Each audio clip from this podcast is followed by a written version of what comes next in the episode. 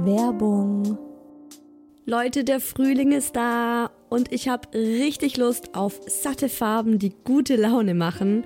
Und da kommt's wie gerufen, dass IKEA der Möbelserie Smostad ein buntes Update gegeben hat. Denn ab sofort gibt es viele neue Farben für die Fronten und Griffe der Smostad-Möbel. Smostad, vielleicht erinnert ihr euch, ich habe es schon ein paar Mal hier im Podcast erwähnt, das ist die beliebte Möbelserie, die mit dem Kind mitwächst. Also von der Komplettlösung fürs Babyzimmer mit Wickeltisch kann man das dann später umfunktionieren, den Wickeltisch zum Schreibtisch und so weiter. Also Smostad ist wirklich vom Babyalter bis zum Teenageralter hin geeignet. Und wenn man mal wieder frischen Wind im Kinderzimmer haben will, kann man dann zum Beispiel einfach die Farbe der Griffe von weiß zu orange oder gelb oder rosa oder grün ändern und zack, schon sieht das alles wieder ganz neu und fresh aus und man muss jetzt nicht groß irgendwie neue Möbel kaufen. IKEA hat stark darauf geachtet, dass die neuen Farben mit den anderen Möbeln gut harmonieren und sie sich gut miteinander kombinieren lassen. Und es ist wirklich für jedes Kindesalter die passende Farbe dabei.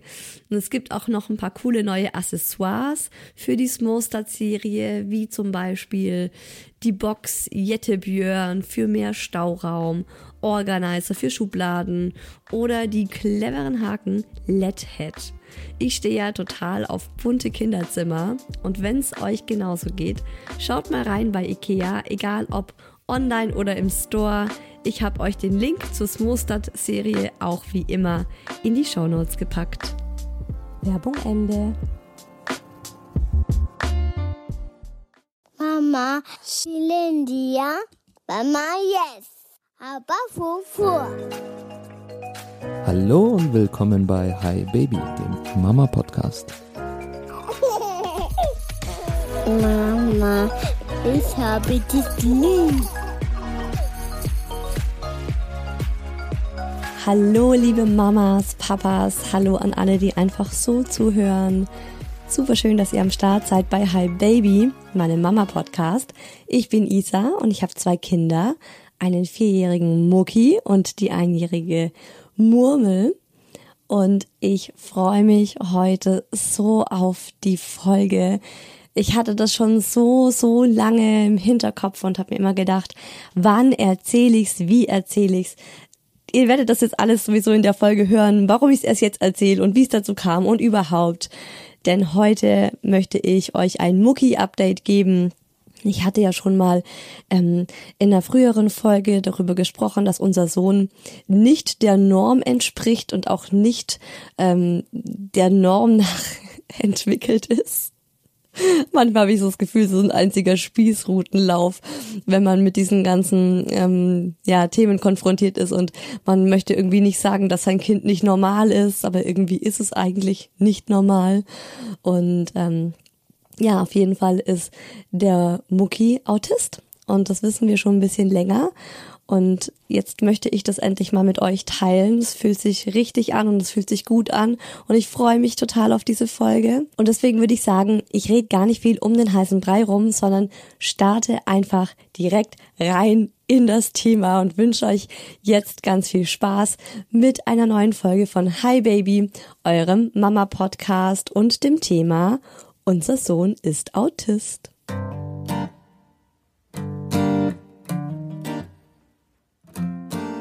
Dass unser Sohn Autist ist. Hm. Seit wann wissen wir das? das ist schwierig. Das ist, es geht schon direkt mal schwierig los. Also für mich ist es so, ich habe ja schon gemerkt, dass unser Sohn anders ist. Da war er sechs Monate alt. Da ging das einfach los, dass ich immer wieder Dinge gemerkt habe, wo ich dachte, hm, stopp mal, die mich irritiert haben. Und das sind zum Teil wirklich Kleinigkeiten gewesen, die mich einfach stutzig gemacht haben.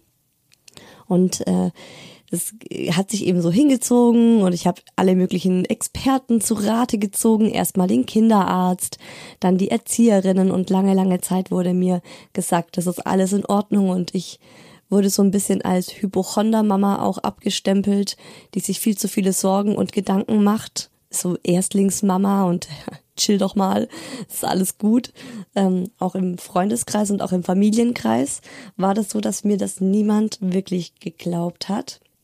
das, was mit unserem Sohn anders ist. Der Stein kam dann ins Rollen, als er mit drei Jahren immer noch nicht verständlich gesprochen hat. Und dann äh, der Kinderarzt, also ich, ich habe den Kinderarzt eigentlich schon mit zweieinhalb, äh, als unser Sohn immer noch nicht gesprochen hat, hat der Kinderarzt gemeint, ja, Late Speaker, ansonsten ist doch alles gut. Wo ich mir dachte, Alter, was ist los mit dir? Ansonsten ist doch nicht alles gut. Unser Sohn hat motorisch Probleme, grobmotorisch, feinmotorisch und ist auch nicht so sozial wie andere Kinder. Dann habe ich den Kinderarzt dazu genötigt, dass er uns eine Überweisung ins SPZ gibt. Das ist ein sozialpädiatrisches Zentrum. Und äh, da sind wir also mit unserem Sohn, seit er zweieinhalb ist. Jetzt ist er vier, ein, drei Viertel. Also er wird Ende Mai, wird er fünf. Und wir haben im SPZ immer noch nicht die finale Diagnose Autismus. Die haben wir tatsächlich jetzt über einen äh, ganz anderen Weg bekommen, nämlich über seinen neuen Kindergarten, in dem er ist. Der Mucki ist nämlich, Surprise, wisst ihr auch noch nicht, seit September in einer heilpädagogischen Tagesstätte und gar nicht in einem normalen Kindergarten. Und den Antrag darauf haben wir schon im November 2021 gestellt. Also ja, seit wann ist jetzt offiziell für uns klar? Also für mich ist es wie gesagt schon, also ich würde sagen, seit unser Sohn zweieinhalb ist, habe ich die feste Vermutung, dass er Autist ist und bin dem immer wieder nachgegangen und habe da immer wieder nachgehakt beim Kinderarzt, auch im SPZ, bei Psychologen. Aber es ist schwierig in so einem Alter schon so eine Diagnose zu stellen, vor allem weil Autismus eine ganz, ganz, ganz komplexe geistige Behinderung ist. Und es schwierig ist, ähm, ja, das auch in so einem jungen Alter festzustellen. Es sind ganz, ganz viele Merkmale und es dauert sehr lange, bis man da tatsächlich auch mal zu einer Diagnose kommt und oft nennt sich das dann auch Verdachtsdiagnose, dass man sagt, es ist jetzt erstmal der Verdacht darauf und vielleicht bestätigt es sich in zwei Jahren, dass es doch nicht Autismus ist. So, ne, also die sind da sehr vorsichtig, das finde ich auch gut. Man hört ja auch, äh, dass es zurzeit einen Trend gibt, Autismusdiagnosen auszusprechen. Wenn ich das höre, dann macht mich das ein bisschen wütend, weil ich finde, diese Aussage spricht Eltern und auch den Betroffenen ab, tatsächlich ein Problem zu haben. Also wenn man dann kommt und sagt, ja, also mein Sohn ist Autist, dann heißt, oh, seid ihr euch sicher, weil es ist ja gerade so ein Trend, Autismusdiagnosen auszusprechen. Da, das finde ich überhaupt nicht lustig, weil ich mir denke, Leute, also wir haben tatsächlich wirklich sehr, sehr viele Besonderheiten mit unserem Sohn und ähm, inzwischen hat eben auch die Psychologin, die in der heilpädagogischen Tagesstätte fest angestellt ist, über drei Monate hinweg unseren Sohn begleitet und eine, eine Diagnose gestellt. Und auch sie hat gesagt, es ist Autismus. Also sie sind sich jetzt in der heilpädagogischen Tagesstätte auch sicher. Die letzte Psychologin im SPZ, mit der wir gesprochen haben, Gott, wann war das? Man hat immer so, am Anfang hatten wir noch alle zehn Monate einen Termin mit ihm, dann alle sechs, jetzt alle vier. Also man merkt, die merken jetzt langsam auch immer mehr, irgendwas stimmt tatsächlich nicht. Und ich glaube, im Oktober war ich zum letzten Mal mit ihm im SPZ und da hat dann auch die Ärztin dort uns auf die Autismus Diagnose Warteliste gesetzt. Ich weiß aber von anderen betroffenen Eltern, dass es zum Teil zehn Monate oder eineinhalb Jahre dauern kann, bis man in dieser Warteliste dann auch tatsächlich drankommt und einen Platz für eine Diagnose bekommt. Im Grunde ist es auch gar nicht so wichtig, finde ich, diese finale Diagnose jetzt vom SPZ zu bekommen, weil das Wichtige für uns war ja, dass unser Sohn in einem Umfeld ist, das ihm gut tut und auch die Förderung bekommt, die er braucht. Und deswegen haben wir uns eben schon im Herbst 2021 darum bemüht, dass er in eine heilpädagogische Tagesstätte kommt, an unserem neuen Wohnort hier und es hat funktioniert. Wir haben einen Platz bekommen und es ist einfach, das ist so der Meilenstein, der uns so wichtig war, weil er dort in einer ganz kleinen Kindergartengruppe ist. Es sind neun Kinder, es sind zwei Gruppen, a neun Kinder mit drei Erziehern und ähm, es gibt auch immer wieder in der Gruppe Kinder, die brauchen noch eine Individualbegleitung, eine IB. Das heißt, zum Beispiel bei unserem Sohn in der Kindergartengruppe sind zwei Kinder, die haben ja so viel Bedarf, würde ich mal sagen. Oder die haben eben so viele Baustellen, dass man sagt, hey, da braucht man einfach noch eine Person, die wirklich nur für dieses Kind da ist. Das ist oft auch bei Autisten so, also ist auch bei einem autistischen Jungen in seiner Gruppe, dass der eine IB hat, eine Individualbegleitung. Und das ist zum Beispiel dann bei unserem Sohn so, es sind neun Kinder und fünf Erwachsene. die dann da im Raum sind. Und diese Atmosphäre allein tut ihm sehr gut. Ähm, es ist ruhig, es ist sehr strukturiert dort. Er hat dort auch in der Einrichtung integriert drei Therapien, Physiotherapie, ähm, da machen sie sowas wie Beinfehlstellungen, ähm, der richtige Gang, aber auch die Körperwahrnehmung. Dann hat er Ergotherapie, das ist sehr ähnlich wie Physiotherapie.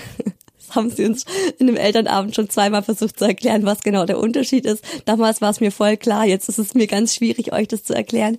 Bei Ergotherapie geht es auch um die Körperwahrnehmung. Da lernen Kinder zum Beispiel äh, mit der Schere zu schneiden oder ähm, zu balancieren. Ähm, ja, einfach oder auch Kraft richtig einzusetzen. Das sind alles Themen. Ähm, wenn die Körperwahrnehmung nicht so da ist, das sind Sachen, die können wir uns nicht vorstellen, wenn wir das nicht haben. Ähm, der Mucki hat eine nicht so gute Körperwahrnehmung und er kann zum Beispiel, er, wie gesagt, er wird jetzt bald fünf und er hat jetzt letztes Wochenende das erste Mal alleine so halbwegs mit einer Schere geschnitten und ich war so, wow, oh mein Gott, du kannst schneiden. Das ist, wir üben das seit drei Jahren. Und äh, das ist zum Beispiel, wo ich mir denke, das war die Ergo. Das hat die Ergo mit ihm gemacht. Oder die Ergo übt auch Socken an und ausziehen, also generell sich an und ausziehen. Auch das ist immer noch schwierig bei uns zu Hause. Also das hat er Physio, Ergo und Logo, Logopädie, weil der Mucki ja auch ganz lange nicht gesprochen hat. Das heißt, aktuell ist er in der HPT und wir sind dort super gut aufgestellt, weil ich mir denke, wie anstrengend ist es für eine Familie, wenn die also wenn das Kind in einem normalen Kindergarten ist und nicht die Möglichkeit hat, im Kindergarten integriert Förderung zu bekommen. Frühförderung nennt man das ja noch bei den kleinen Vorschulkindern, also wenn die Kinder unter sechs sind. Und wir bekommen das eben alles jetzt in der Einrichtung und müssen nicht noch am Nachmittag, ja, vier, vier, fünf Tage die Woche ihn in irgendwelche äh, Therapien fahren, was echt richtig, richtig gut ist. So, jetzt habe ich hier einen riesengroßen Bogen gemacht. Ich habe mir eigentlich ein paar Stichworte hier notiert, wie ich die Geschichte aufbauen will und bin natürlich völlig davon abgekommen. Ich wollte euch sagen, zu Beginn, dass es ein langer Struggle war, den Mucki zu diagnostizieren. Und viele von euch haben auch gesagt, so was? Äh, der Mucki Autist, das passt ja gar nicht, weil er eben kein typischer Autist ist. Und das werdet ihr jetzt auch noch in der Folge hören, dass es den typischen Autisten auch gar nicht gibt. Warum kommt denn jetzt die Podcast-Folge erst zu spät, wo wir doch schon 2021 alles in die Wiege geleitet haben, um ihn da irgendwie besonders zu fördern? Es hat mehrere Gründe. Zum einen musste ich erstmal selbst damit klarkommen. Also die letzten zwei Jahre, würde ich sagen, ähm, die waren sehr intensiv für mich in Bezug darauf, dass ich mich an einem Fort mental damit auseinandergesetzt habe, dass mein Sohn anders ist und auch dieses lange nicht wissen, was ist anders, zu spüren, es ist etwas anders, die eigene Vermutung zu haben, es ist Autismus, aber im Außen ständig gespiegelt zu bekommen, du bist falsch mit deinem Denken, das stimmt nicht und dann immer wieder sich selbst, also das war es war unglaublich anstrengend, weil ich auch immer wieder für mich selbst gesagt habe, nee Isa, da redest du dir was ein, es ist doch alles gut dann ist wieder was vorgefallen oder er hat wieder was gemacht und ich dachte mir, nein, das ist doch verdammt nochmal nicht normal, ne? Also es war sehr viel Arbeit in mir selbst. Es ist dann auch tatsächlich Trauerarbeit, wenn feststeht, okay, da ist tatsächlich was nicht in Ordnung mit deinem Kind, weil du dich auch von der Idee verabschieden musst, ein gesundes Kind zu haben. Und ähm, ja, das hat auch tatsächlich ganz viel mit Trauerarbeit zu tun, weil dieses Leben, so wie du es dir vielleicht vorgestellt hast, mit Kindern so erstmal nicht stattfindet und du ein anderes Leben hast und das anzunehmen, das hat mir es ist mir schwer gefallen. Es hat bei mir lange gedauert und ich habe mir dann auch eine Therapeutin geholt. Und es musste bei mir einfach erstmal sacken. Ich musste das selbst verarbeiten. Es ist auch jetzt noch nicht fertig. Jupp, Leute, eineinhalb Jahre bisschen Trauerarbeit gemacht, bisschen mit der Therapeutin gesprochen, jetzt bin ich durch mit dem Thema.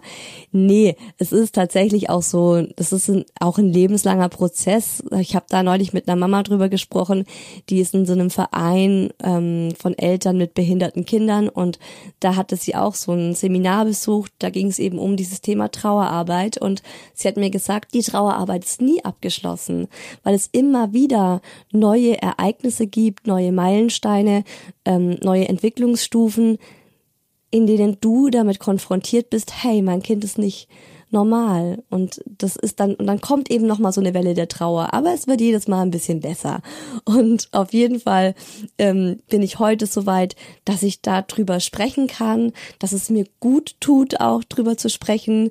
Ich kann äh, den Satz sagen, mein Sohn ist Autist, ohne anzufangen zu heulen. Wenn ihr wüsstet, ne? Vor einem halben Jahr da sind noch alle Dämme bei mir gebrochen, wenn ich das aus, alleine wenn ich es aussprechen musste. Und ich mir dachte, es kann doch nicht wahr sein. Wie kann man da so viel dran zu knabbern haben? Ist halt so. Ist es auf jeden Fall jetzt schon ein großes Stück besser geworden. Zum einen hat da die Zeit ganz viel mitzutun. Es wird einfach mit der Zeit besser. Man lernt mit der Zeit das anzunehmen und damit auch klarzukommen. Es war auch viel Selbstreflexion und Arbeit an mir selbst und natürlich auch ein großer Teil ähm, habe ich meiner Therapeutin zu verdanken, die da mit mir auch noch mal so aufgearbeitet hat. Warum ist es denn für mich so schlimm, dass mein Kind anders ist? Was genau ist denn so schlimm für mich? Was sind so diese Momente, äh, die mich da, die mich da so fertig machen. Woher kommt das? genau.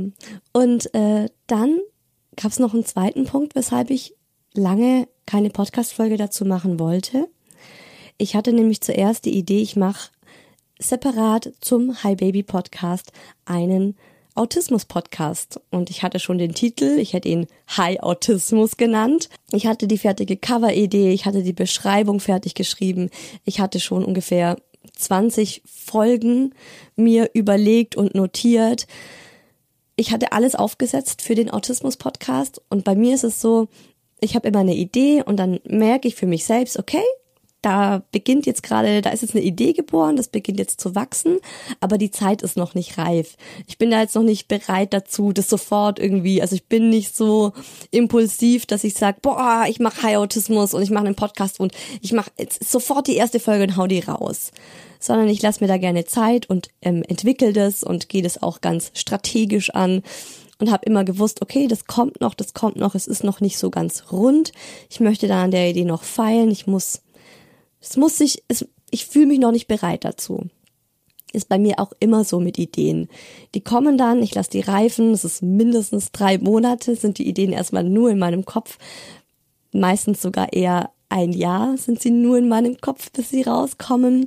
Und meistens ändert sich in diesem einen Jahr noch ganz, ganz viel so feinschliffmäßig, bis ich dann das Gefühl habe, okay, jetzt ist es rund, jetzt habe ich's und jetzt kann ich raus damit. Und mit dieser Idee, mit dem eigenen Autismus-Podcast ist es genauso gewesen.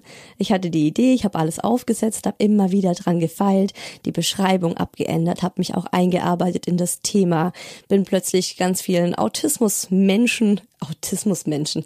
Menschen, die sich auf Autismus spezialisiert haben, aber auch Autisten selbst auf Instagram gefolgt. Bin da in so ein ganz anderes ja, in so eine ganz andere Ecke auch mit reingekommen, habe meinen Horizont wahnsinnig erweitert und mich einfach sehr intensiv mit dem Thema auseinandergesetzt, Podcasts zum Thema Autismus gehört.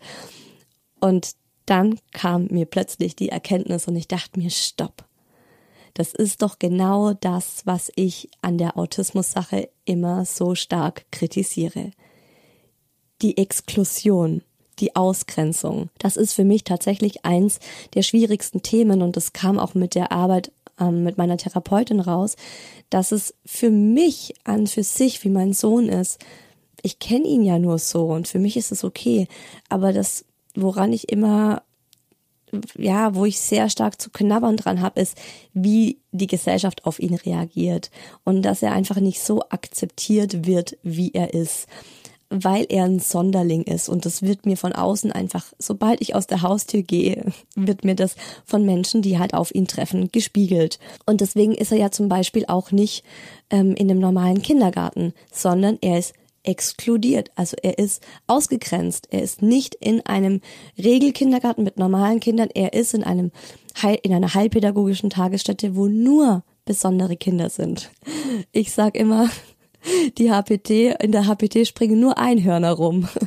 Im normalen Kindergarten, das sind alles Pferde, das ist eine Pferdehorde. Die machen auch so ihr Ding, das sind so Rudeltiere, die können miteinander und bewegen sich so homogen irgendwie durch so einen Kindergarten durch. Und in der HPT springen einfach nur kleine Einhörner rum und jeder macht so sein Ding und jeder scheint und leuchtet und glänzt in den, in den schönsten Regenbogenfarben und glitzert. Ähm, ja, das ist auf der einen Seite natürlich gut für ihn, auf der anderen Seite würde ich mir in einer perfekten Welt wünschen, dass auch in der HPT die Mischung ist, ähm, vielleicht drei Kinder, die eben keine geistige Behinderung haben, keine Auffälligkeit, und drei Kinder, die eine Besonderheit haben, eine Entwicklungsverzögerung oder eben eine ähm, eine geistige Behinderung oder sonst irgendwie anderweitig auffällig sind. Das wäre für mich eben so gelebte Inklusion, weil natürlich kann mein Sohn, man könnte jetzt sagen, ja, aber es gibt doch E-Plätze im Kindergarten. Ja, gibt es. Aber das sind natürlich für ihn als Autisten viel zu viele Kinder. Das würde ihm nicht gut tun. Also es wäre für ihn nicht der ideale Ort.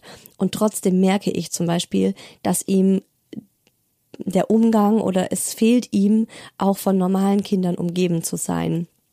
Ähm, er hatte zum Beispiel früher in jedem Kindergarten immer einen Freund. Er hatte nicht viele, aber er hatte einen. Er hatte in der Kita einen Freund und im Kindergarten, im normalen Kindergarten, wo er das erste Jahr noch war, eine, eine normale Freundin, eine Freundin. Und jetzt, wo er in der HPT ist, ist es schon so, dass ich merke, dass er die alle wirklich besonders findet und dass er selbst auch so, wow, was ist denn mit den ganzen Kindern hier los? Dass er selber auch so ist, das fällt ihm gar nicht so auf. Aber er hat eben in der HPT keine Freunde. Also das heißt, aktuell hat unser Sohn auch keine Freunde. Ich denke, das ist nichts, was für ihn ein Problem darstellt. Er hat auch sozial ähm, ja, er ist einfach sozial ganz anders drauf wie wir. Er braucht, glaube ich, nicht so wirklich Freunde. Ich habe aber gemerkt, die Freunde, die er früher hatte, diese jeweils eine Person, das hat ihm richtig gut getan. Worauf ich hinaus will, ist, ich finde, in unserer Gesellschaft ist diese Exklusion ähm, noch ein großes Thema generell ja von Behinderten. Die werden einfach an den Rand der Gesellschaft gedrängt. Sind es jetzt äh, geistig Behinderte, körperlich Behinderte? Das ist für die echt ein Thema, dass sie immer irgendwie abgesondert sind. Und genau das finde ich einfach so schlimm. Und das wünsche ich mir für meinen Sohn eben nicht. Also warum habe ich dann die Idee, einen gesonderten Podcast über ihn zu machen, einen Autismus-Podcast? Die Antwort ist ganz einfach, weil ich Angst hatte. Ich hatte Angst, dass ihr, meine HörerInnen, das Interesse an Hi Baby verliert, wenn ihr erfahrt, äh, die hat die ganze Zeit über ihr autistisches Kind gesprochen. All ihre Probleme, die sie hier die letzten vier Jahre in dem Podcast erzählt hat, sind darauf zurückzuführen, dass er Autist ist. Das hilft mir überhaupt nicht für mein Kind, weil mein Kind ist ja normal. Mein Kind ist ja nicht Autist, mein Kind hat ja keine Behinderung und dass ihr dann vom Podcast abspringt, weil ihr denkt, der Podcast ist für euch nicht mehr relevant oder der Podcast ist ja ein Sonderthemen-Podcast, weil es ein Autismus-Podcast ist. Apropos Sonderthemen und diesem sofortigen Gedanken, wenn ich einen Mama-Podcast mache und mein Sohn ist Autist, dann mache ich einen Mama-Podcast über autistische Kinder. Ähm, ich hatte da auch so einen Aha-Moment, als wir letztes Jahr 2022. Da hatten wir eine Intensivtherapiewoche mit unserem Sohn. Da waren wir ähm, auf so einer ganz besonderen, auf so einem ganz besonderen Urlaub, kann man sagen, wo er ähm, so eine ganz intensive, besondere Therapie bekommen hat. Und die Therapeuten haben dann auch irgendwann mal so mit mir gesprochen am Nachmittag. Und Isa, was machst du denn so beruflich? Dann habe ich gemeint, ja, ich mache einen Podcast, einen Mama-Podcast. Und sie so, ah, okay, also machst du einen Autismus-Podcast. Und ich so, nee. Und dann waren die ganz irritiert und meinten, was machst du denn dann für einen Podcast? Ich so, ja, einen Mama-Podcast. Aber einen Podcast über deinen behinderten Sohn und wie das dir als Mama damit geht. Und das war so, wo ich mir dachte, hä, krass. Also, ja, wir Menschen denken halt sehr schnell in Schubladen. Und wieso muss ich, nur weil mein Sohn Autist ist, nur noch über Autismus sprechen? Und ich möchte auch euch in dieser Folge zeigen, dass der Muki zwar Autist ist, aber ich meine, ihr werdet, wenn ihr den Podcast eh schon länger hört, werdet ihr wissen, dass die Themen euch ja genauso tangieren wie äh, bei jeder, also, also ich denke, die Themen, die ich anspreche, die sind für Nicht-Autisten genauso relevant wie für Autisten. ähm, mir ist auf jeden Fall klar geworden, Hi Baby ist mein Sohn. Hi Baby hat mit meinem Sohn begonnen. Hi Baby ist durch den Mucki entstanden. Das ist mit der Schwangerschaft entstanden und all den Gefühlen und Emotionen, die ich mit ihm in meinem Bauch hatte, mit all den Problemen, die dann aufgetaucht sind am nach der Geburt und diesen ganzen What the fuck Momenten. Ja, klar, im Nachhinein ist mir einiges klarer geworden. Im Nachhinein kann ich auch vieles durch die Autismusdiagnose für mich anders erklären. Mm, ich möchte es aber mal so ausdrücken. Ein Autist oder Autismus ist es für mich ein ganz normales Kind, dessen Spitzen, also dessen, also mit Spitzen meine ich ähm, herausforderndes Verhalten, wenn man sich so überlegt, ne, so ähm, ein Mensch hat eine Linie auf einem Diagramm von links nach rechts. Und jedes Mal, wenn es irgendwie ein bisschen herausfordernd wird, dann hat es so einen Ausschlag. Wie der Wehenmesser, wo man sagt, oh, jetzt kommen aber die Wehen hier, jetzt kommt eine richtige Wehen, Wehensturm, eine, eine Wehe nach der anderen, bum, bum, bum. Und ich finde, bei einem autistischen Kind ist es so, dass man sagen kann, die Spitzen sind ein bisschen höher und ein bisschen häufiger als bei anderen Kindern oder bei jetzt so normal entwickelten Kindern. Deshalb ist mir klar geworden, hi Baby, das bin ich und es ist meine Familie. Also wieso sollte ich den Autismus exkludieren? Und ich möchte auch kein Mensch sein, der aus Angst heraus handelt, der jetzt einen Autismus-Podcast macht, nur weil er Angst hat, dass die HörerInnen abspringen, weil sie denken, interessiert mich irgendwie alles nicht mehr jetzt, wo ich weiß, ihr Sohn ist Autist. Wieso nicht einfach als Teil von uns in Hi Baby integrieren, so wie es halt auch einfach ist. Und ich meine, ihr selbst als meine Hörerinnen, ihr könnt euch das doch am besten beantworten. Hat euch Hi Baby bisher was gebracht? Habt ihr gedacht, mir geht's genauso. Oh mein Gott, Isa, ich verstehe dich total. Boah, mein Kind ist auch immer so. Keine Angst, es liegt nicht daran, dass euer Kind auch Autist ist. Muss es nicht. Es liegt daran, dass mein Sohn genauso ein Kind ist, wie euer Kind ein Kind ist. Jedes Kind ist individuell. Ich sage das ständig, ist schon fast so mein Slogan geworden. Jedes Kind ist besonders auf seine Art. Ja, es gibt Kinder, die sind anders und die fallen aus der Norm heraus. Und ich finde auch, dass man das sagen darf weil es für mich als Mama auf jeden Fall so ist. Mein Sohn verhält sich einfach anders als alle anderen Kinder auf dem Spielplatz. Äh, ich muss anders auf ihn aufpassen und ähm, ich muss ihn auch auf eine andere Art und Weise schützen. Und deswegen klar, er ist anders, weil er Autist ist. Und Autismus ist eine schwerwiegende Entwicklungsstörung. Und trotzdem haben wir mit ihm dieselben Themen und Probleme und Freuden und Streitereien wie ihr mit euren Kindern. Wir sitzen nämlich tatsächlich alle im selben Boot. Und so unterschiedlich unsere Kinder sind und sich auch entwickeln werden, sitzen wir trotzdem alle noch im selben Boot. Und das finde ich so schön. Und das ist eigentlich auch für mich die Message, die ich mit Hi Baby von Anfang an rausbringen wollte. So, hey, jeder sitzt bei sich in seiner Wohnung mit seiner Menschenkonstellation zusammen, die super individuell ist, aber die Probleme und die Themen sind unter einem Dach gesehen, im Großen und Ganzen, dieselben. Egal, ob das eine Kind jetzt super schüchtern ist, das andere die absolute Rampensau. Das eine Kind ist alles, das andere ist so gut wie nix. Das eine Kind ähm, interessiert sich total für Naturwissenschaften, andere Kinder hassen die Schule komplett. Ne? Und später werden sich unsere Kinder ja auch alle komplett unterschiedlich entwickeln. Also es ist alles möglich. Wir sind eine so divergente und vielschichtige Truppe und mit wir und Truppe meine ich uns Menschen. Und trotzdem will halt unser kleines Gehirn alles immer in Schemas pressen, in Schubladen.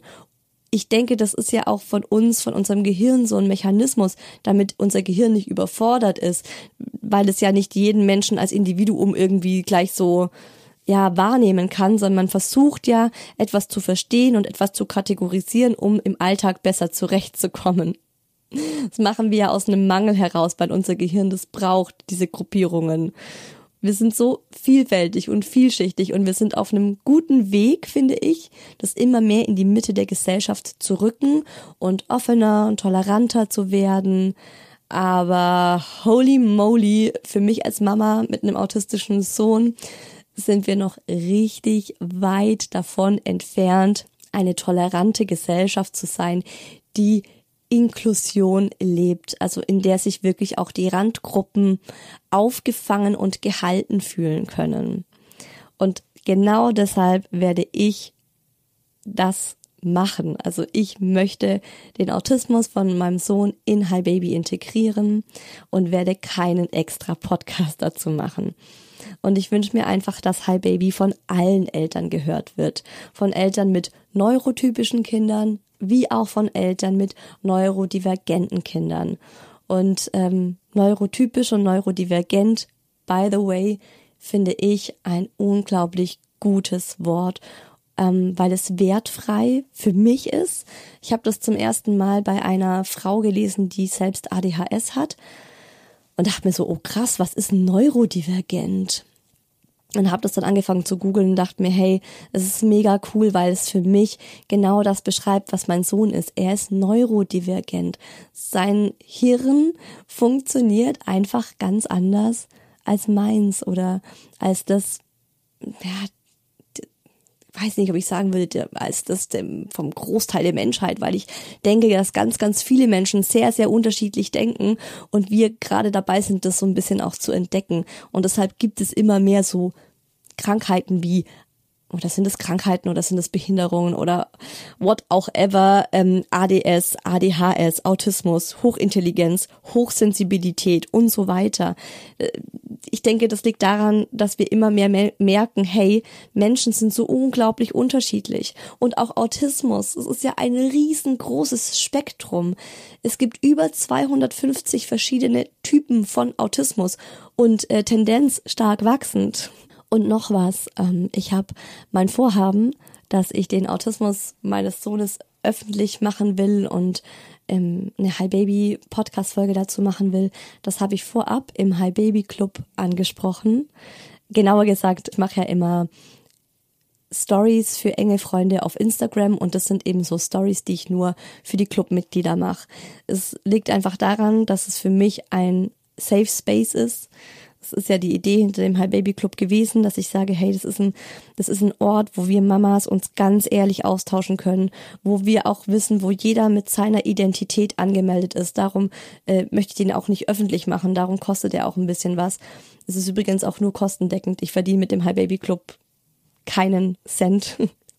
Übrigens wollte ich auch schon lange mal sagen, sondern es ist wirklich nur, es deckt gerade so die laufenden Kosten und meine Arbeitszeit ist dabei gar nicht eingerechnet es ist mir einfach wichtig, da einen Ort zu schaffen, wo Mamas über ihre Ängste und Sorgen sprechen können und sich dabei ohne sich dabei fürchten zu müssen, sage ich mal so. Und deshalb habe ich genau ähm, die Geschichte im High Baby Club angesprochen und gemeint, Leute, schaut mal, ähm, ich würde das gerne erzählen, ähm, ich würde das zu einer Podcast-Folge machen, was ist euer Gefühl dafür? Und ähm, es war ein mega schönes Feedback, total positiv. Und es kamen auch ganz viele Nachrichten so, wow, es ist so stark, dass du drüber sprichst und es ist so mutig von dir, dass du drüber sprichst. Und versteht es nicht falsch, es ist absolut keine Kritik. Ich verstehe das als Lob. Trotzdem hat es mir gezeigt, wie Autismus in unserer Gesellschaft noch immer etikiert ist. Als etwas, das man lieber versteckt. Als etwas, wo es mutig ist, wenn man drüber spricht. Wo es stark ist, wenn eine Mama das über ihr Kind erzählt. Warum? Warum ist es mutig? Warum ist es stark? Es ist eine Besonderheit meines Sohnes, genauso, ja, klar, dadurch hat er ein paar Handicaps und es ist ein bisschen anstrengender vielleicht als bei anderen. Who knows?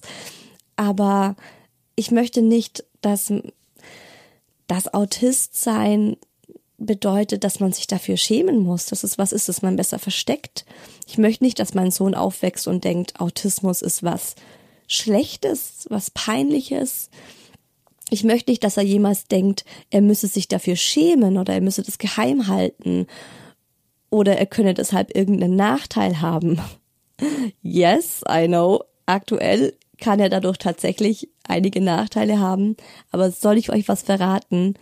Aktuell haben wir davon vor allem Vorteile, dass wir offen und ohne Scham und ohne tausend und eins Gefühle einfach aussprechen, hey, sorry, liegt dran, dass er Autist ist. Für mich ist Autismus auch eine Besonderheit seines Charakters, eine Art Eigenschaft, viel mehr als eine Behinderung, was es offiziell ist. Eine Autismus-Expertin, die ich kenne und sehr schätze, Sarah Weber, die hat es super schön vor ein paar Tagen zusammengefasst auf ihrem Instagram-Account Autis Plus übrigens. Und das wollte ich hier mal zitieren. Sie hat geschrieben, Autismus ist ein Spektrum. Ich bin mittlerweile so weit, dass ich Autismus als eine Art Eigenschaft ansehe, die die Wahrnehmung betrifft. Großzügigkeit ist zum Beispiel auch eine Eigenschaft. Und die Menschen, die sie besitzen, sind unglaublich verschieden. Ebenso sind Menschen mit autistischer Wahrnehmung verschieden. Genau, also ich musste da so, ich hab, ich hab mich so ja wiedergespiegelt gefühlt, als ich das gelesen habe, dachte mir, yes, genau so geht es mir auch mit dem Autismus von unserem Sohn. Ich sag auch immer, es ist eine Eigenschaft von ihm. Und für eine Eigenschaft sollte man sich doch nicht schämen, oder? Noch was Spannendes in Bezug darauf.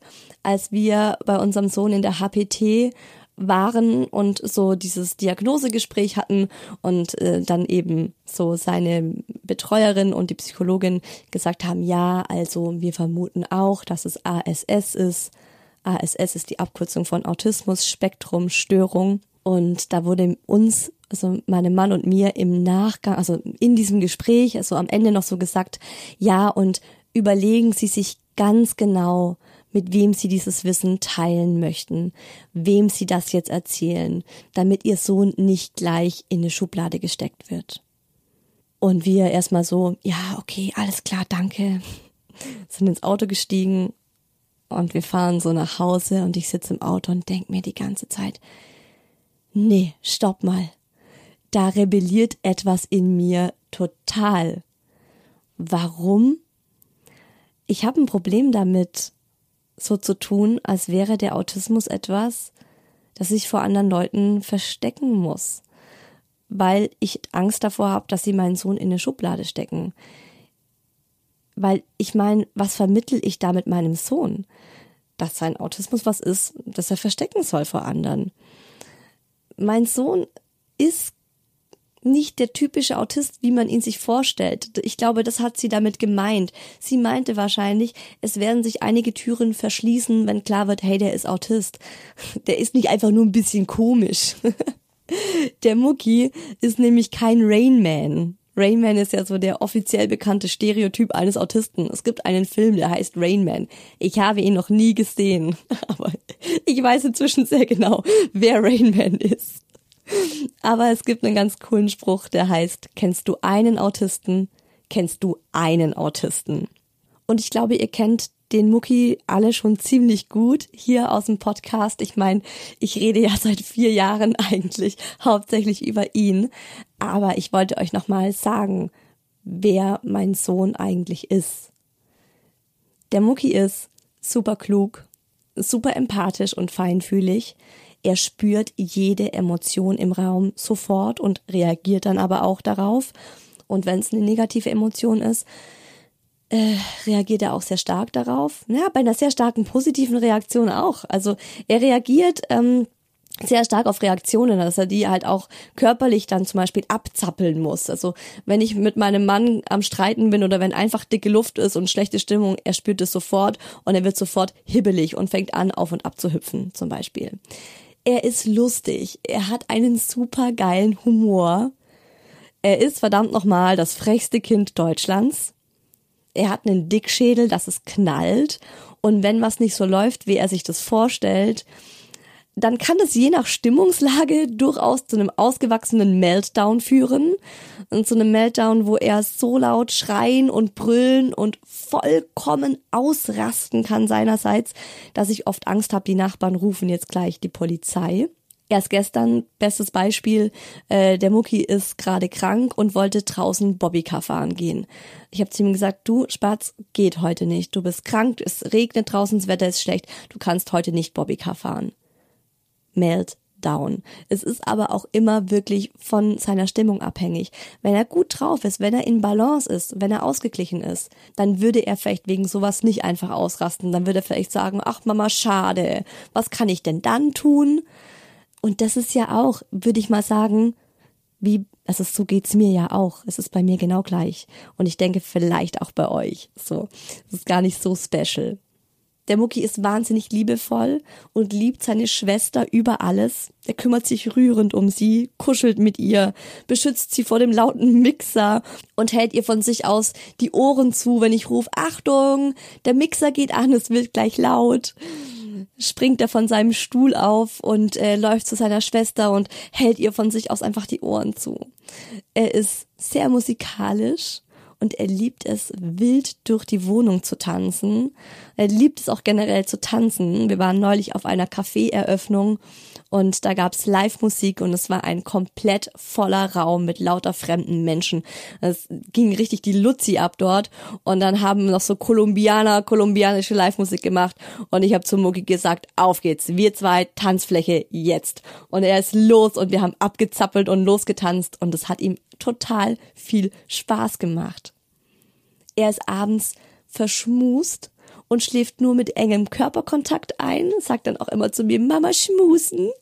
Und mitten in der Nacht, wenn er aufwacht und merkt, er liegt irgendwie am anderen Ende vom Bett, kommt er angerobbt, schmust sich wieder unter meine Bettdecke und wir schmusen wieder. Ach, er ist einfach, ja, er ist so ein süßes Knallbonbon. Er ist extrem begeisterungsfähig und wenn er aufgeregt ist, was zum einen sein kann, weil was Tolles passieren wird, weil er sich freut. Dann wedelt er ganz wild mit den Armen und den Händen und hüpft auf Zehenspitzen auf und ab. Der Mucki geht auch sehr, sehr oft und sehr, sehr gerne im Zehenspitzengang. Das liegt daran, dass er sich so besser spüren kann, weil im Zehenspitzengang spannen wir unseren Körper an und wenn wir in Anspannung sind, spüren wir uns besser. Und das machen Menschen, die nicht so eine gute Körperwahrnehmung haben, sehr gerne.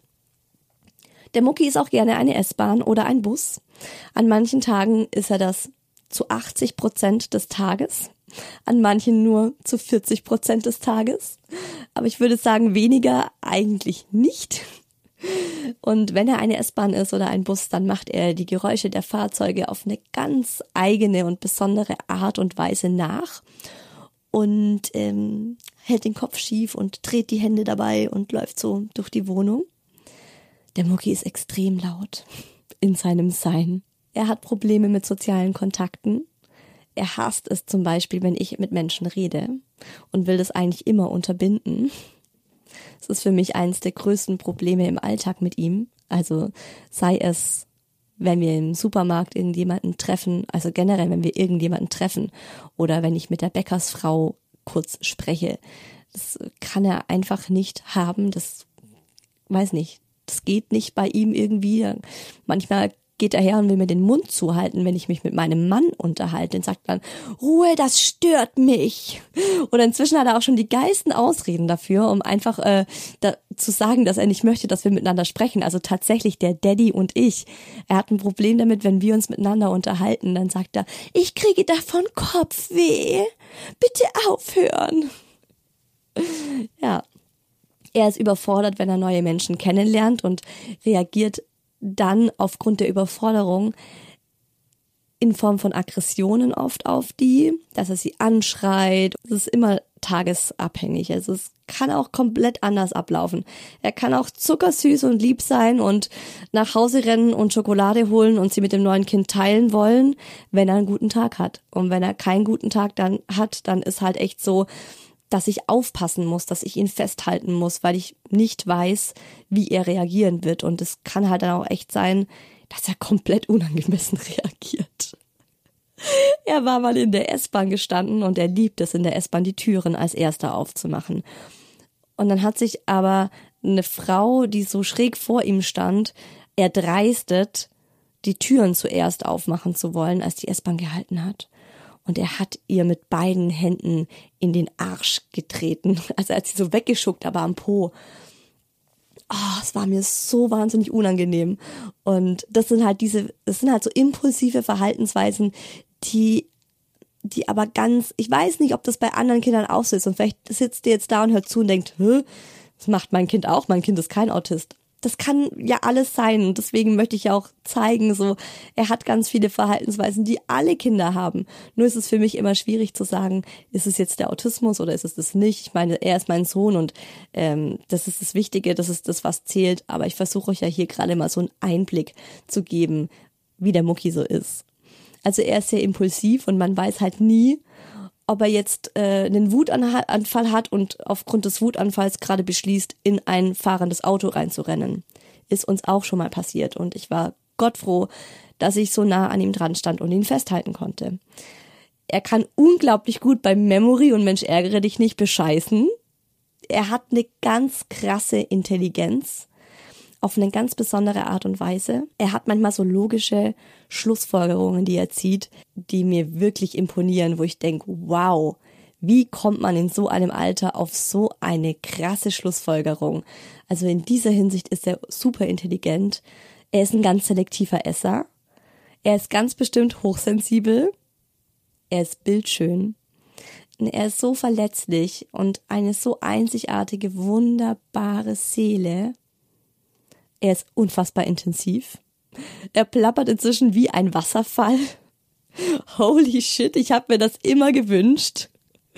Aber seit er dreieinhalb ist und er eine richtig tolle Logopädie hatte, die genau, die genau richtig für ihn war. Der Mucki konnte nämlich nicht anhand von Bildern sprechen lernen. Er reagiert nicht so gut auf Bilder, aber auf Buchstaben. Buchstaben und Zahlen. Also unser Sohn kann schon jetzt ein bisschen rechnen indem wir, wir spielen so gerne Mensch ärgere dich nicht, beziehungsweise er und immer mit zwei Würfeln und er kann inzwischen schon die Würfelzahlen miteinander addieren und ich glaube, er hat es auch einfach auswendig gelernt, weil er sieht die Würfel und in der Sekundenschnelle sagt er zwölf, neun, sieben, es ist der Wahnsinn. Und mit der Sprache war es genauso. Er hat sprechen gelernt über die Buchstaben. Und so hat man bei ihm einen Zugang gefunden, um ihm das Sprechen richtig beizubringen. Und seitdem er das kann, ich sag's euch, er plappert ohne Punkt und Komma. Und manchmal will ich ihm echt so den Mund zuhalten und sagen, deine kleine Plappergosch, die muss jetzt mal geschlossen werden. Also es ist richtig, richtig toll, wie er inzwischen spricht. Er hat inzwischen auch ähm, keine offizielle Sprachstörung mehr, sondern er hat nur noch eine, er hat nur noch Probleme in der Aussprache. Also es gibt ein paar Sachen, die er so verdreht und ähm, Neulich hieß es, er ist sprachlich, da war er viereinhalb, da hieß es, er ist sprachlich auf dem Niveau von einem dreieinhalbjährigen. Also das ist ein Jahr verzögert, das ist vollkommen in Ordnung für uns. Weil wir wissen, es geht auch immer voran, also die Entwicklung sprachlich ist richtig toll. Er hat manchmal Probleme mit seiner Impulskontrolle und dann kann es passieren, dass er zum Beispiel, also Wasser, generell Flüssigkeiten sind in seiner Nähe immer gefährlich. Es kann äh, immer vorkommen, dass wenn er irgendwo am Wasser läuft, dass er irgendwas impulsartig in das Wasser wirft. Oder dass er was in meinen Kaffee wirft, impulsartig. Oder in die Badewanne. Neulich war ich gerade fertig mit dem Baden und ich hatte noch mein Buch an der Badewannenecke liegen. Und mein Sohn kommt rein, Mama. Und ich merke, wie sein Blick auf das Buch fällt. Und ich wusste genau, was er vorhat. Ich wusste, er wird das Buch schnappen und einfach in einem Impuls, bam, ins Wasser werfen. Weil das ist typisch mein Sohn. Und genau das hat er gemacht. Und ich bin in der Sekunde hingerannt und ich konnte es es ist kurz ins Wasser getaucht, aber ich habe es sofort rausgeholt und man kann es noch lesen. Aber das ist sowas, wo ich sage, das ist ganz typisch für ihn. Er hat Probleme mit der Körperwahrnehmung, was eben zur Folge hat, dass er grob und feinmotorisch verzögert ist. Wie gesagt, er hat ja erst kürzlich zum Beispiel gelernt, wie man eine Schere benutzt. Und es ist, wenn man ihm dabei zuguckt, man merkt, was es für eine Anstrengung für ihn ist, zu schneiden mit der Schere, diese Motorik, diese Koordination hinzukriegen. Und ich bin so stolz auf ihn, weil er wirklich so krass an sich arbeitet. Er, er hat so ein Durchhaltevermögen. Er probiert es immer und immer und immer wieder. Gerade so Koordinationsdinge. Also, das sagen sie uns auch im Kindergarten wieder. Es ist krass, was unser Sohn für eine Ausdauer hat und mit welcher Konzentration und mit welcher Ruhe und mit welchem Willen er lernen möchte und vorankommen möchte und sich entwickeln möchte. Das ist wirklich ganz, ganz großartig. Er ist unfassbar mutig und wenn er will, kann er richtig gut auf Menschen zugehen. Er liebt Babys und spielt total gern mit ihnen. Er spielt eigentlich den ganzen Tag auch super gern Rollenspiele mit Teddys, mit Duplo-Figuren, seit neuestem mit seinen Minions. Wenn er was mag, dann mag er es nämlich richtig, richtig krass und dann ist alles nur noch das. ähm, aktuell sind es die Minions. Und er spielt mit diesen Gegenständen, also aktuell mit den Minions zum Beispiel, am liebsten Szenen aus dem Alltag nach, immer und immer und immer wieder, um die auch zu verarbeiten. Ganz oft sind Szenen aus dem Kindergartenalltag, weil der Alltag im Kindergarten in der HPT schon auch besonders ist. Da passieren oft besondere Dinge, sag ich mal, wo ich merke, okay, das verarbeitet er jetzt gerade ganz intensiv im Rollenspiel. Er lacht mit, wenn andere lachen.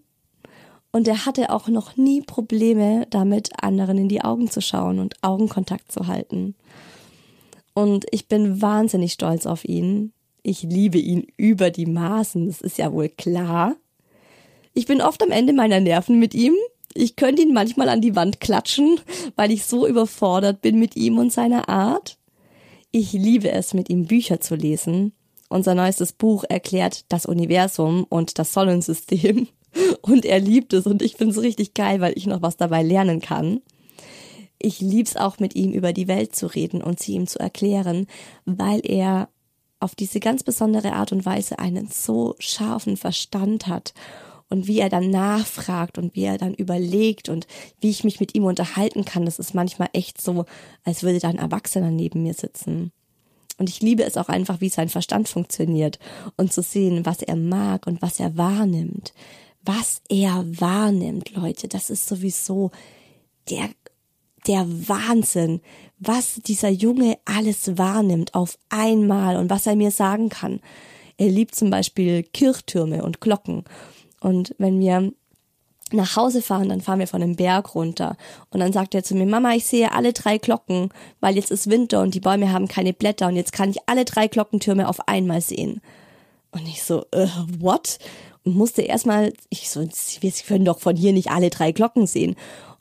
Und bei der vierten Fahrt habe ich dann gesehen, ja doch tatsächlich, also mein Auge hat ewig gebraucht, um das rauszufiltern.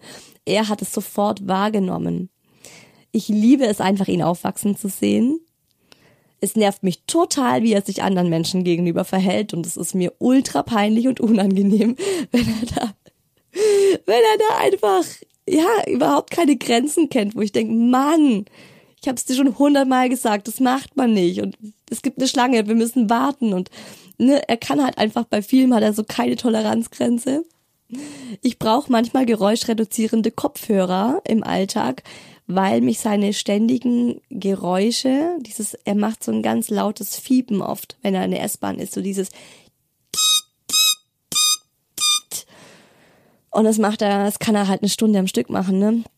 ähm, dann brauche ich diese geräuschreduzierenden Kopfhörer, weil ich dann am Ende komplett überreizt bin und selbst am Limit bin. Ich lache mit ihm Tränen, wenn wir uns im Familienbett gegenseitig kitzeln. Und ich breche jedes Mal ab, wenn er diesen ultra geilen Move macht, mit dem er dann auf mich draufspringt, um mich zu packen. Ich habe durch den Mucki so viele tolle Menschen kennengelernt. Andere Mamas mit zum Teil wirklich erheblich behinderten Kindern vor denen ich größten Respekt habe, die auch bei mir ganz vieles in Perspektive rücken und ich plötzlich merke, hey, ich bin auch nicht so alleine mit dieser Besonderheit meines Sohnes. Es gibt so, so viele besondere Kinder. Das merkt man ja auch alleine an den Wartelisten. Die Wartelisten für einen SPZ-Platz, für die Autismusdiagnose, für einen Psychiater, die betragen zum Teil ein Jahr. Das ist so krass, ne?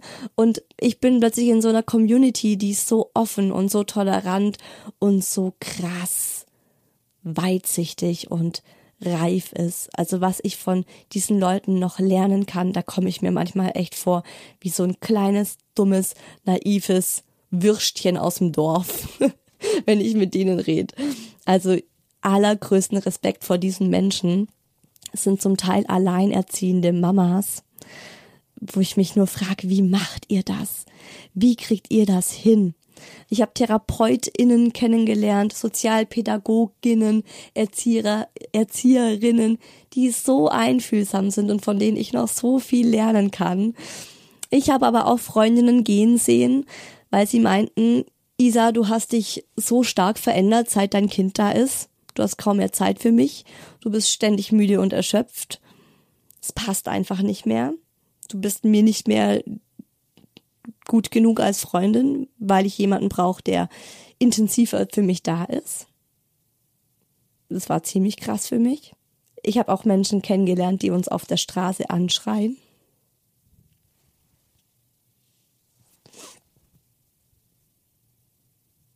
Weil uns das Hund so laut ist. Und ja, das ist für mich das Schwierigste wenn wir genervte Blicke bekommen. Wenn ich einfach mit ihm in der Gesellschaft nicht so sein kann, wie er halt ist. Weil er so nicht akzeptiert wird. Das ist echt für mich das Schlimmste. Und ich hoffe halt so, dass es vielleicht auch mit dem Podcast, dass ich ein kleines bisschen dazu beitragen kann, die Menschen offener für sowas zu machen, dass man nicht gleich denkt, hey, das ist ein komplett unerzogenes Kind, die Eltern haben ihr Kind nicht im Griff.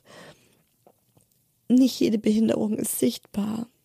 Das ist ein Spruch, den finde ich total wahr und wichtig. Und wenn ein Kind aus der Norm tanzt oder auch ein Erwachsener, ich kenne inzwischen auch einige erwachsene Autisten und die, die verhalten sich manchmal auch echt strange dass man da einfach lernt, toleranter zu sein und zu merken, hey, die machen das nicht aus böser Absicht. Und dahingehend ähm, hilft uns halt auch die Autismusdiagnose total, weil ich habe erlebt, wie sich Gesichter von wütend und verzerrt und Unverständnis in entschuldigend und überrascht und verständnisvoll verwandeln, wenn ich ihnen halt sage, tut mir leid. Das ist nicht so einfach. Unser Sohn ist Autist. Es ist eine wahnsinnige Last, die mir mit dieser Diagnose genommen wurde. Es hat mir halt auch meine Selbstzweifel genommen. Liegt's an mir? Mach ich was falsch in der Erziehung? Hab ich irgendwas in der Schwangerschaft gemacht, das nicht gut war?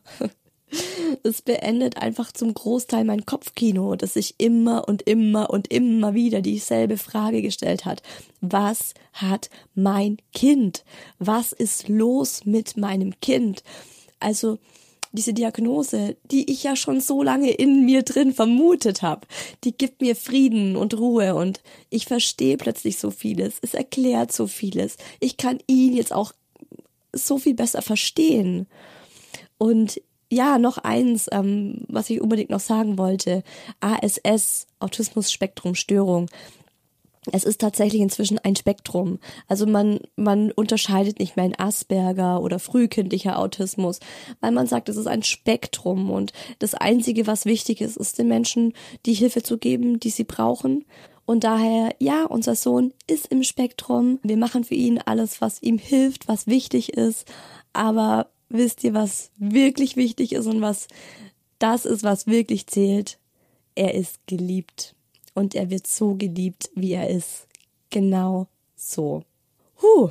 So, ich habe diesmal leider keinen virtuellen Kaffeeklatsch für euch. ich wollte jetzt erstmal diese Folge so machen, wie ich sie für mich ähm, im Kopf hatte und ähm, habe mir gedacht, dass ich nächste Woche ein Q&A zum Thema Autismus und Mucki mache und ihr könnt mir all eure Fragen zu dem Thema im Laufe dieser Woche stellen auf Instagram, da heiße ich isa-who else zusammengeschrieben oder auch per Mail an isa.isahoels.de. Ich werde auch im Hi Baby Club einen ähm, Thread im Forum eröffnen zum Thema Neurodivergent, dass wir uns da auch einfach nochmal in einem sicheren, geschlossenen Raum enger austauschen können. Wenn es jetzt hier Leute gibt, äh, Mamas, Papas, wer auch immer, wo sagt, hey, ich würde da gerne tiefer eintauchen, ich würde mich gerne austauschen, ein bisschen mehr drüber erfahren, dann lasst uns das im Forum machen. Und genau, nächsten Sonntag gibt's dann das QA zum Thema Autismus. Bis dahin, wir hören uns nächsten Sonntag wieder hier im Podcast bei Hi Baby. Lasst euch gut gehen, gönnt euch was. Alles Liebe, eure Isa.